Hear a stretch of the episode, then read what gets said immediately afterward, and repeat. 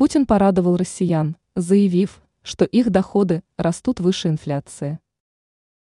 Президент Российской Федерации порадовал соотечественников приятной новостью.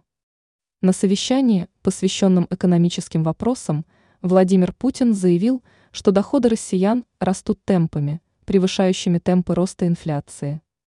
По данным главы государства, за 8 месяцев нынешнего года доходы граждан России выросли на 7,5% в реальном выражении. Увеличиваются и заработные платы в экономике. За 8 месяцев они прибавили 7,5% в реальном выражении, цитирует Путина пресс-служба Кремля. Российский лидер уточнил, зарплаты работающих соотечественников, согласно проанализированным тенденциям за обозначенный период – в своем росте опережают рост инфляции. Также Путин сообщил о низком уровне безработицы в стране и стабилизации валютного рынка.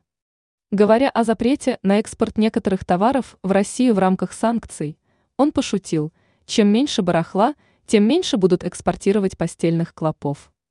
Тем временем Министерство сельского хозяйства запретило с 1 декабря до 31 мая 2024 года вывозить из России твердую пшеницу.